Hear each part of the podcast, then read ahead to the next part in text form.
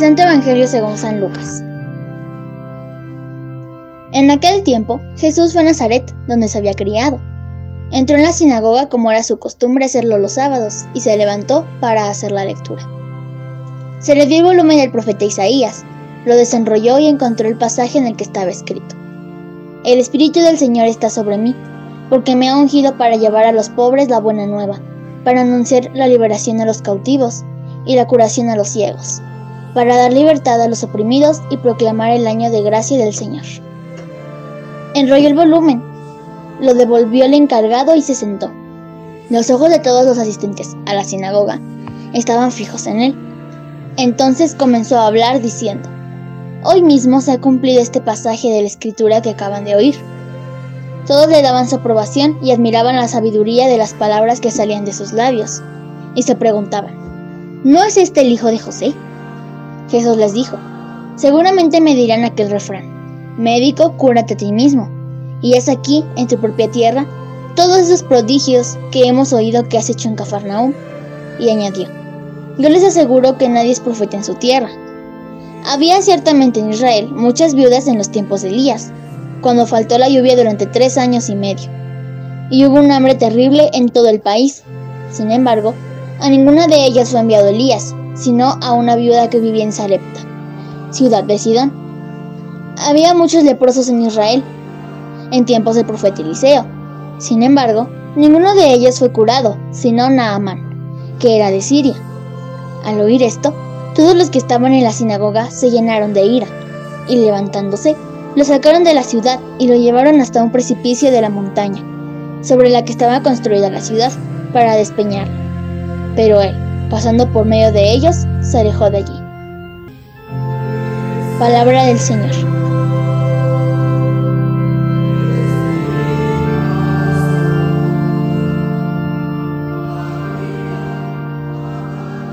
Amados hermanos, los saludo a cada uno de ustedes con gran alegría.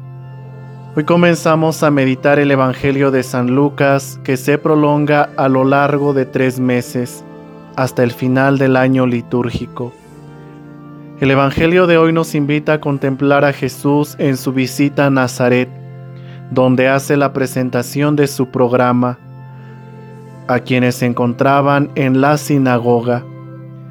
La gente al escucharle hablar se queda admirada pero inmediatamente la gente al darse cuenta que Jesús quiere acoger a todos sin excluir a nadie, la gente se revela y buscan la manera de matarlo.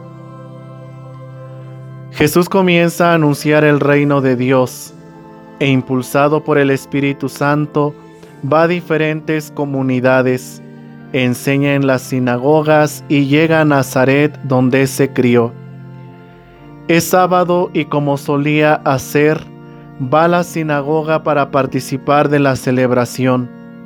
Se levanta para hacer la lectura, escogiendo un texto del libro del profeta Isaías que habla de los pobres, de los presos, de los ciegos y de los oprimidos. Jesús con este texto que proclama refleja la situación de la gente de Galilea él da una mirada nueva para observar la realidad. Quiere defender la vida de los suyos y con las palabras de Isaías define su misión. Anunciar a los pobres la buena nueva, proclamar a los presos la liberación, devolver la vista a los ciegos, dar libertad a los oprimidos y proclamar un año de gracia de parte del Señor. Este anuncio es una realidad de la presencia del reino de Dios que viene a perdonar, a rescatar a las personas que viven en la esclavitud. Quiere restablecer los derechos de los pobres, acoger a todos y reintegrarlos de nuevo. Jesús actualiza la palabra. Hoy mismo se ha cumplido este pasaje de la escritura que acaban de oír. Él está dando a este pasaje un sentido pleno y definitivo, y se declara como aquel que viene a cumplir esta profecía. Sus palabras causan admiración, pero también han provocado enojo y rabia. no quieren saber nada de él, no le aceptan como Mesías y se preguntan unos a otros, ¿no es este el hijo de José? La gente aparentemente le conoce, conocen a su familia, por esa razón no lo aceptan como lo que es en realidad. ¿Cómo Jesús va a acoger a los pobres, a los ciegos y a los oprimidos? Jesús para contrarrestar este rechazo les recuerda dos historias muy conocidas por ellos, la de Elías y Eliseo.